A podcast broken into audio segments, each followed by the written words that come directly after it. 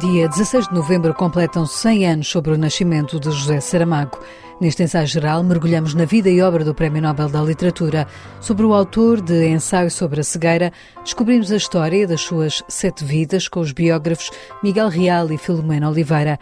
Entramos na sua casa de Lanzarote pela mão da viúva Pilar del Rio e com ele e a sua escrita vamos à ópera descobrir Blimunda no Teatro Nacional de São Carlos. Mais à frente as escolhas literárias de Guilherme de Oliveira Martins e uma exposição cheia de cor. Seja bem-vindo ao ensaio geral.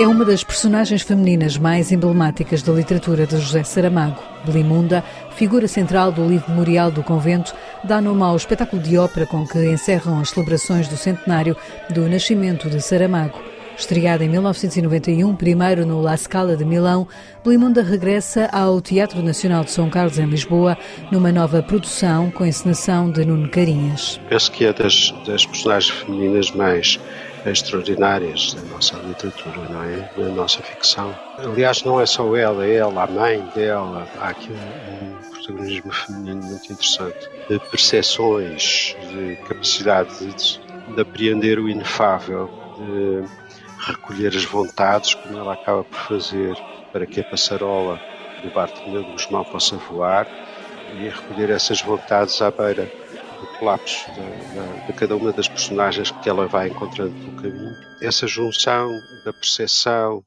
uh, e do labor uh, quase exaustivo da procura das vontades é das coisas mais, eh, do ponto de vista metafórico, mais brilhantes que eventualmente se escreveram.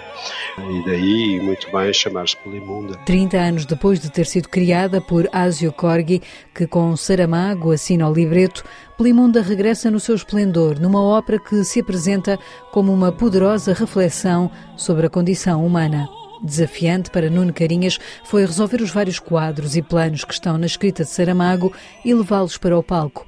O encenador resolveu com vários cenários, um deles criado em direto durante a récita. Temos uma ilha em pedra que é, que é a Ilha do Scarlatti, que é um verdadeiro narrador de, desta ópera. Depois temos uma ilha central onde se passa grande parte da ação mais relevante e depois temos uma outra ilha que é a Ilha do Octeto, que é uma das formações vocais que presidem a toda a, toda a peça.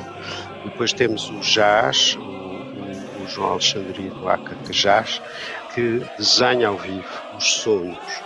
Eh, era importante para mim haver uma outra linguagem que não fosse a linguagem das palavras, a linguagem do canto, que nos clarificasse que aquilo que estamos a ver são sonhos.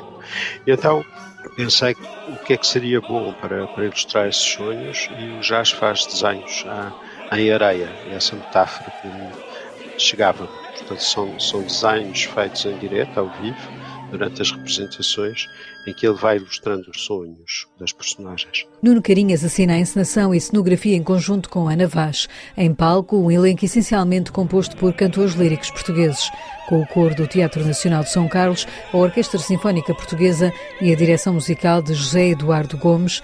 Belimunda conta nos principais papéis com Dora Rodrigues, Juliane Huber, Luís Rodrigues, Maria Luísa de Freitas ou Luís Madureira. Nuno Carinhas, que diz ser esta uma ópera que deveria constar do repertório, mostra-se honrada em encená-la. Tenho muita honra em fazê-lo. Aliás, eu tinha uma outra, outro espetáculo marcado para estas datas e pedi uh, se nós podíamos adiar essa estreia para que eu pudesse fazer isto, porque acho que de alguma maneira é um desígnio cultural, uh, artístico de uma oportunidade única. Infelizmente, no nosso país, quando nós não temos comemorações, determinadas coisas não se fazem, nunca se chegam sequer a pensar nelas. E quando temos comemorações é quando se pensam nelas, quando se faz algum esforço financeiro para que as coisas aconteçam. E, portanto, isto acontecia agora e não noutra altura. E eu achei que sim, que tinha que tinha que ajudar esse desafio, tinha que concretizar este, este projeto um, mas tenho muita honra, acho fantástico que haja uma ópera a partir deste grande livro e é que essa ópera esteja inativa há 30 anos. Não, não faz grande sentido, aliás, porque ela, mesmo tocada hoje, é belíssima. É, é, é uma ópera que poderia ser parte do repertório de qualquer casa. Belimunda estreou esta noite no Teatro Nacional de São Carlos, em Lisboa, e vai estar em cena dias 14 e 16, às 8 da noite. Dia 16 é o dia em que se completariam 100 anos sobre o nascimento de José Saramago. A seguir, abrimos a biografia sobre o Nobel da Literatura.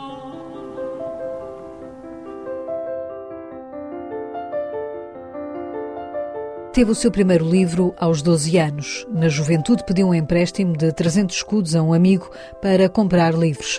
A sua primeira estante foi o armário da cozinha. Só aos 58 anos, José Saramago escreveu o seu primeiro livro.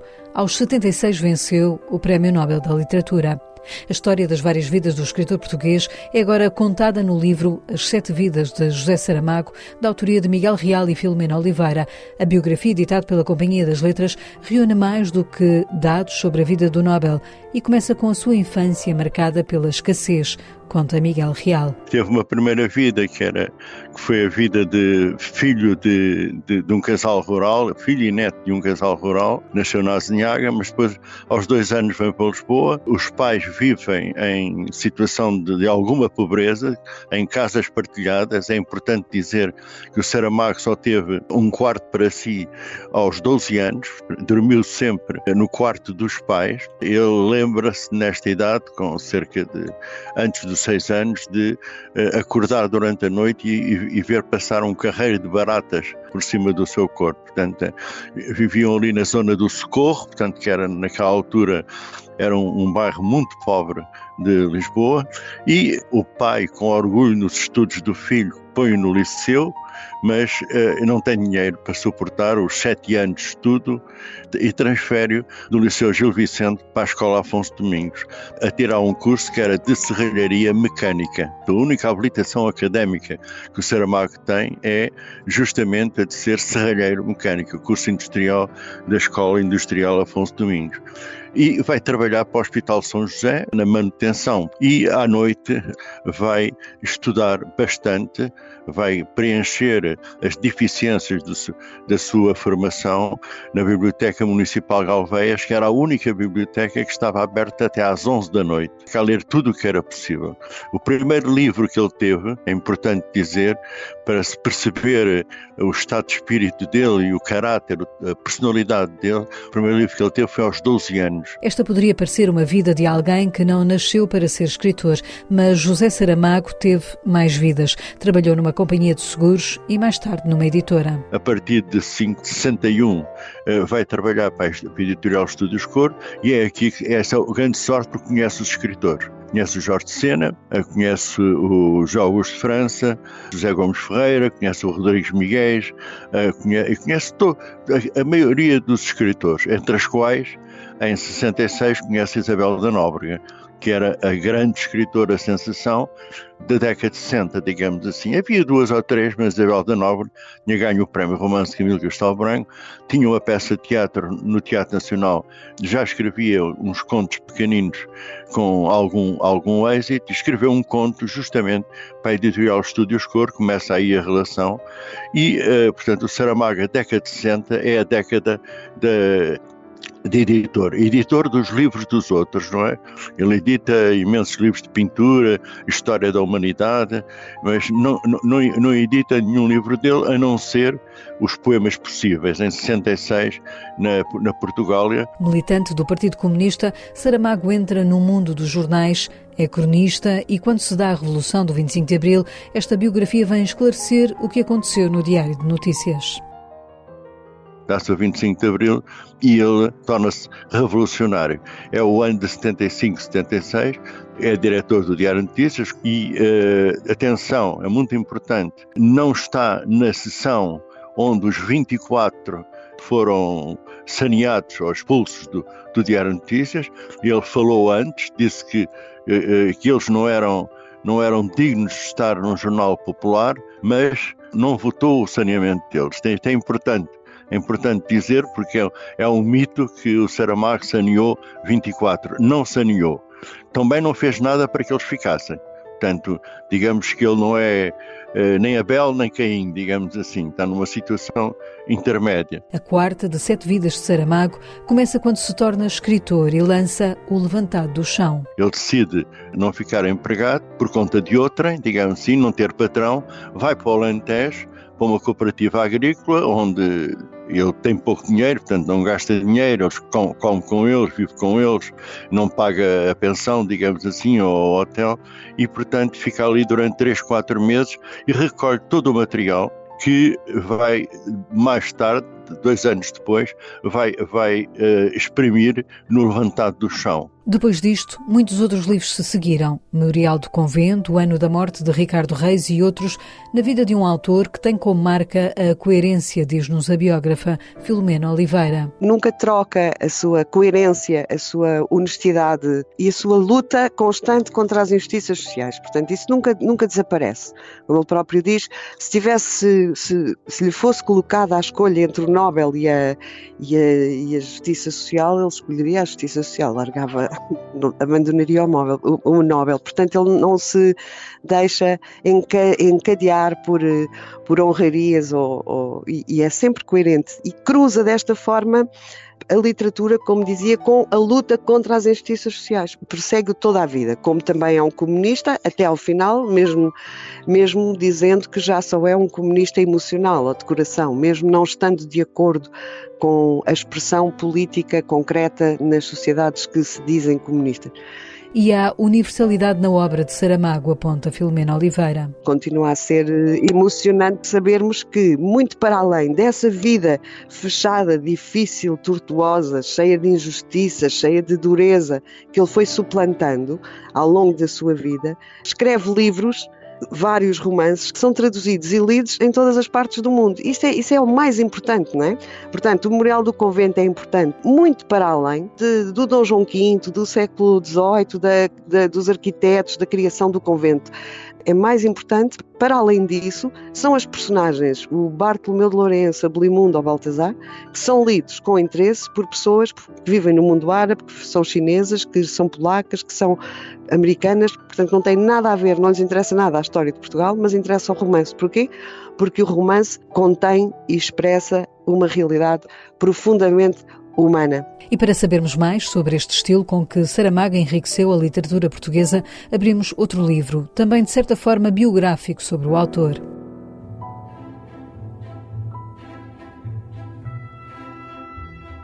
A Intuição da Ilha é o nome do livro que Pilar del Rio lançou neste ano do centenário de José Saramago.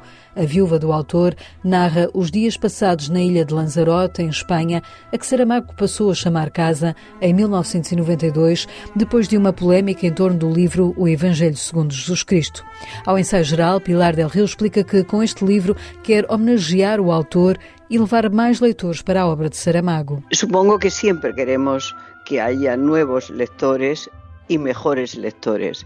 Cuando leemos un libro y nos gusta mucho, queremos partillarlo con otras personas. ¿Por qué escribí este libro? Fue en la pandemia y fue porque los trabajadores de la Casa de Lanzarote, mm, en las reuniones que teníamos por Zoom, comentaba cosas de casa, cosas que, que tenían pasado, visitas, amigos, y entonces ellos comenzaron a pedir que escribiera, escribiera, y como una homenaje a José Saramago como un intento de que lectores de Saramago pudieran encontrar outras facetas do autor e, sobre todo, atendendo ao trabalho e à emoção dos trabalhadores da casa. E são várias as facetas que Pilar Del Rio leva ao conhecimento do leitor. Embora José Saramago tenha ele próprio escrito Cadernos de Lanzarote, neste livro A Intuição da Ilha, a presidente da Fundação Saramago dá um olhar diferente. Quise, eso sí, contar lo que Saramago não iba a contar e era que ambiente había en la casa y en él mismo cuando comenzaba a escribir un romance. ¿Por qué escribió ensayos sobre la ceguera? ¿Por qué escribió todos sus nombres? ¿Por qué escribió ensayos sobre la lucidez? ¿Por qué escribió A viaje en elefante? Esos libros que escribió en Lanzarote.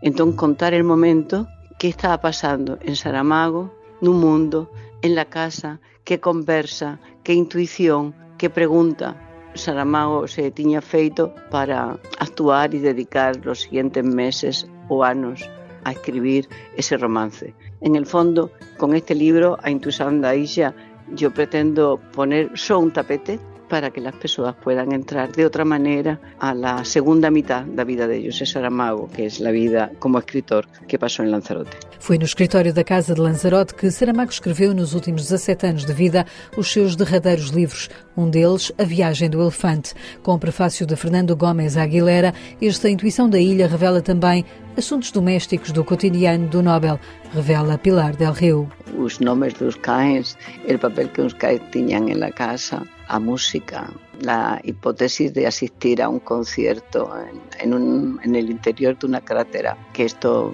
pasaba en Lanzarote, las visitas a, a lugares considerados de alguna manera sagrados, anécdotas divertidas como ese restaurante, ese camarero que dice, no, mm, pescado aquí en el interior, no, aquí tienen de tomar carne. Y estaba a tres kilómetros de la costa, se veía el mar desde todas partes, pero los comportamientos extraños que continentales que se dan también en una isla tan pequeña como Lanzarote. Editado pela Porta Editora, a intuição da ilha de Pilar del Rio inclui 24 páginas de fotografias do arquivo privado da Fundação Saramago, o autor cuja vida e obra foi honrada com esta celebração do centenário. Saramago cumple 100 anos e está muito, muito vivo nas consciências dos leitores. O meu balanço é uma palavra e é emoção. É dizer, passar por uma praia e que se lea Saramago, que no hay lugar de Portugal, no Algarve, en um, Trasmonte, en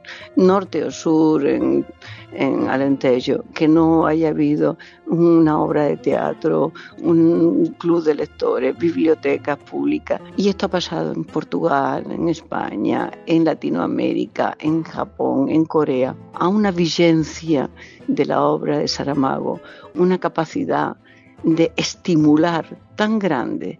Todo esto es de una emoción que otro escritor es capaz de provocar tanto estudio, tanto entusiasmo, tanta manifestación popular.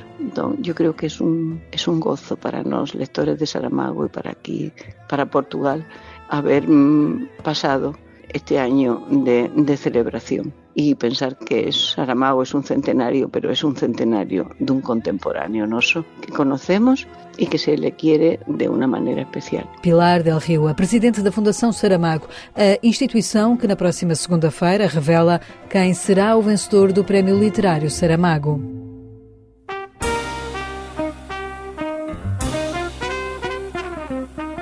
Uma artista, uma causa e um recorde mundial. Olga Sinclair é uma artista plástica que nasceu no Panamá e entrou para o livro do Guinness em 2014, quando, a propósito dos 100 anos do Canal do Panamá, juntou 5.084 crianças a pintar ao mesmo tempo durante 3 minutos. Filha do pintor Alfred Sinclair, a artista tem agora uma exposição em Lisboa, onde pode conhecer a sua arte. Cor e Esperança é uma mostra que pode visitar na Casa da América Latina. Hablo de la esperanza que tiene que tener el ser humano de tener una, una visualización del mundo actual. Falo da esperança que tem de ter o ser humano, tem de ter uma visão do mundo atual. Passámos uma pandemia, todos acreditámos que o mundo ia acabar, mas no final o mundo seguiu em frente. A esperança que temos de ter é ter uma atitude de luz e alegria, porque está comprovado que o confinamento confinamento da pandemia provocou muitos problemas psicológicos a muita gente jovem e é uma coisa triste de enfrentar.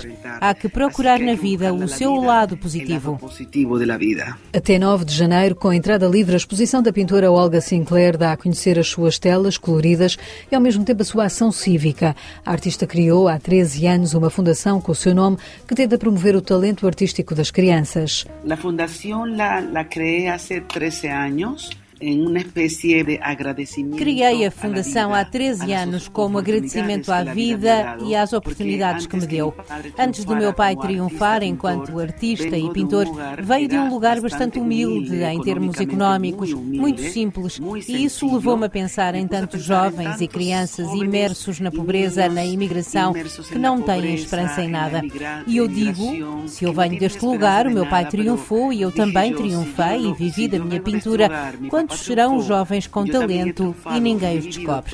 Hoje, qualquer pessoa com êxito, um pintor, um artista, um cidadão empresário, tem de ter um pouco de consciência social que há muita gente com necessidade e que há que partilhar os nossos talentos. um pouco de consciência social de pensar que há muita gente com necessidades e há que compartilhar nossos talentos. Apostada em promover a integração sociocultural e racial através da arte, Olga Sinclair fala do poder transformador da cultura referindo-se às ações que têm sido levadas a cabo por ativistas ambientais. O poder da arte é tão inconmensurável que ha hecho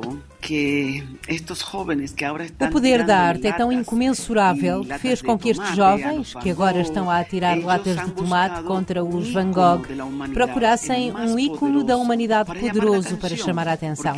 A arte em si é um património da humanidade. Toda a arte no mundo resultou numa sociedade mais equilibrada, onde o ser humano eleva os seus sentimentos ao ouvir música, o bel canto, a ópera, a literatura, a pintura, a escultura, a arquitetura essa é a coisa mais valiosa do ser humano. Mas se o agrides, como estão a fazer estes jovens destes movimentos sobre o petróleo, o que geras é repulsa. del asunto del, del aceite, del óleo, el petróleo, lo que crea es rechazo, porque eu penso que a arte, como Eu penso que a arte, como dizia o cantor francês de origem arménia, Charles Aznavour, a função do artista na sociedade é ser o farmacêutico das almas. A arte salva as almas, tem o poder maior que é dado à humanidade. Tem um poder que eu creio que é o mais grande que ha dado a humanidade. A arte de Olga Sinclair pode ser descoberta na Casa da América Latina em Lisboa até 9 de janeiro com entrada gratuita. No ensaio geral com Guilherme de Oliveira Martins, do Centro Nacional de Cultura, voltamos a José Saramago e aos livros que não deve mesmo deixar de ler do Nobel da Literatura português. O centenário de um escritor é a oportunidade de o ler, de o recordar, mas, sobretudo, de o encontrar na franqueza das suas palavras. E vamos à estante e vem o embaraço da escolha. Em toda a noite, Blimunda não dormiu Pusera-se a esperar que Baltazar regressasse ao cair do dia, como em outras ocasiões acontecera. Nessa crença, saiu da vila, andou quase meia légua pelo caminho que ele traria e durante muito tempo, até fechar-se por completo o crepúsculo, se deixou estar sentada num valado, vendo passar a gente que ia para Mafra, de Romaria à Sagração. Não era festa que se perdesse, certamente haveria esmola e comida para quantos aparecessem, e elas não faltariam aos mais lestos e laboriosos. Procura a alma as suas satisfações, o corpo não as dispensa. As palavras entrelaçam-se e atraem-nos. Ao lado do memorial do convento, lemos sofregamente: Aqui o mar acaba e a terra principia. Chove sobre a cidade pálida, as águas do rio correm turvas de barro à cheia nas lesíneas. O barco, escuro, sobe o fluxo soturno. É Island Brigade que vem atracar no cais de Alcântara. O vapor é inglês, da Mala Real. Usam-no para atravessar o Atlântico entre Londres e Buenos Aires como uma lançadeira nos caminhos do mar. E eis que mais do que um livro encontramos um poeta de regresso à pátria, Ricardo Reis, de sua graça. E mais adiante, no mistério da andança, a viagem não acaba nunca. Só os viajantes acabam. E mesmo estes podem prolongar-se em memória, em lembrança, em narrativa. Quando o viajante se sentou na areia da praia e disse: Não há mais que ver, sabia que não era assim. O fim de uma viagem é apenas o começo de outra. Que o diga o elefante Solimão. O que me interessou na história deste elefante foi o fim que teve, quando depois de morrer lhe cortaram as patas para servir de bengaleiro à entrada do palácio e lá porem as bengalas, os chapéus e as sombrinhas. E leio, sempre chegamos ao sítio onde nos esperam. Obviamente tem a ver com a morte, mas também com o que acontece depois. É o palco do tempo sem tempo. Este é um dos temas do filme José e Pilar. O documentário da autoria do realizador Miguel Gonçalves Mendes é exibido na próxima segunda-feira na Cinemateca Portuguesa em Lisboa, que inaugura assim um ciclo sobre José Saramago no cinema. Até dia 17 passam pelo grande ecrã filmes como Ensaio sobre a Cegueira, A Jangada de Pedra, entre outros. É com Noiserve que fechamos o ensaio geral, que teve sonorização de José Luís Moreira. Voltamos de hoje a oito dias com novas propostas para si. Até lá, boa noite e bom fim de semana.